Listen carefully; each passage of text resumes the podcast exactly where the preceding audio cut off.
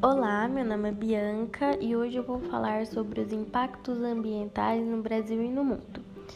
Bom, os impactos ambientais são as consequências das atividades humanas na natureza, como exemplo, a mineração e a agricultura, que são atividades econômicas que alteram o meio ambiente. E esses impactos podem ser tanto locais como regionais como as chuvas ácidas e os impactos globais uh, ao efeito estufa, como o desmatamento, a degradação costeira e marinha. Bom, essas atividades afetam o planeta de várias formas e podem trazer estragos irreversíveis. Dentre essas atividades, podemos destacar a criação de estradas, ferrovias, aeroportos, a construção de barreiras para fins hídricos, extração de petróleo e minérios, que é bastante presente inclusive no nosso país, criação de aterros sanitários, entre outros.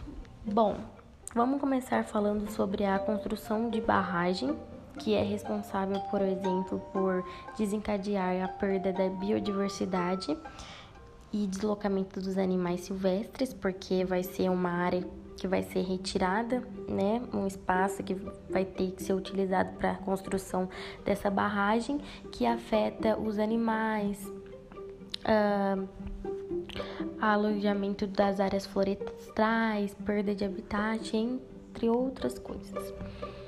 Bom, outro ponto importante também são ah, os impactos pela mineração, que ocorre a poluição da água pelo descarte indevido de resíduos da mineração, além de contaminar a fauna e flora aquática, ah, a poluição do ar a partir da queima de elementos tóxicos.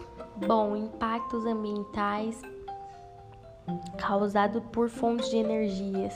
Também é bem presente porque a gente usa aí bastante e é, produzem essa energia através da queima em caldeirada de carvão. Esse processo eleva a temperatura da água e do, dos rios e dos mares.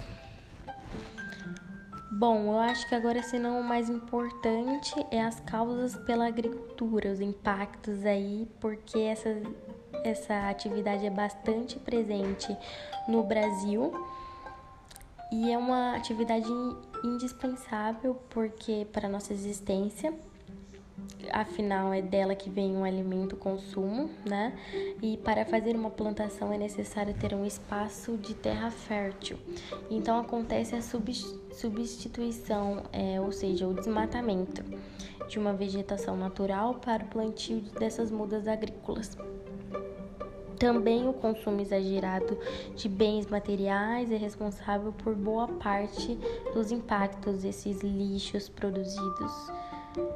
Enfim, no Brasil, em destaque, são realizadas diversas atividades é, de impactos ambientais, algumas inclusive já foram citadas é, como a retirada de áreas verdes para abrir espaço para a construção de prédios, casas, fábricas, causando aumento da poluição atmosférica.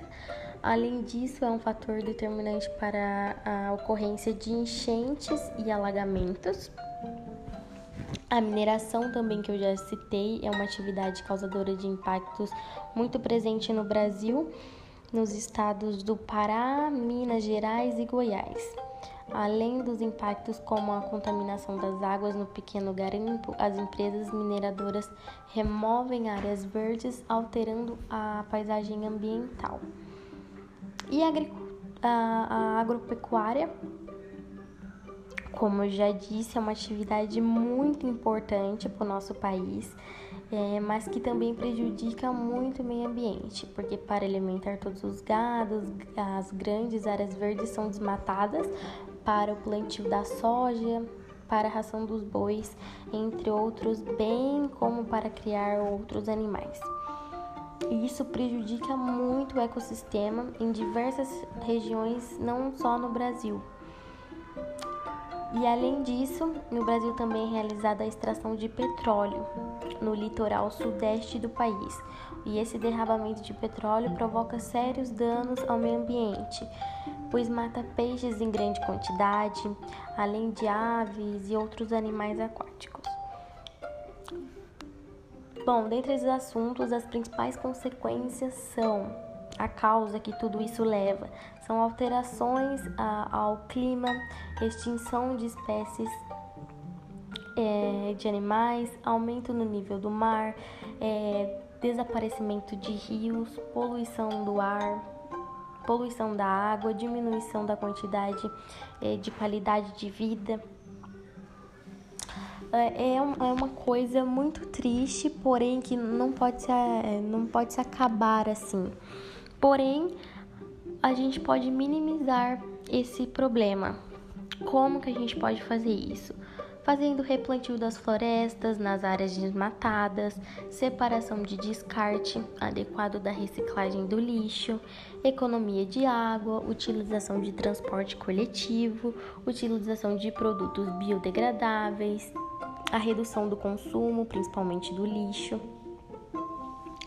Bom, é isso. Espero que vocês tenham entendido e gostado. Até a próxima!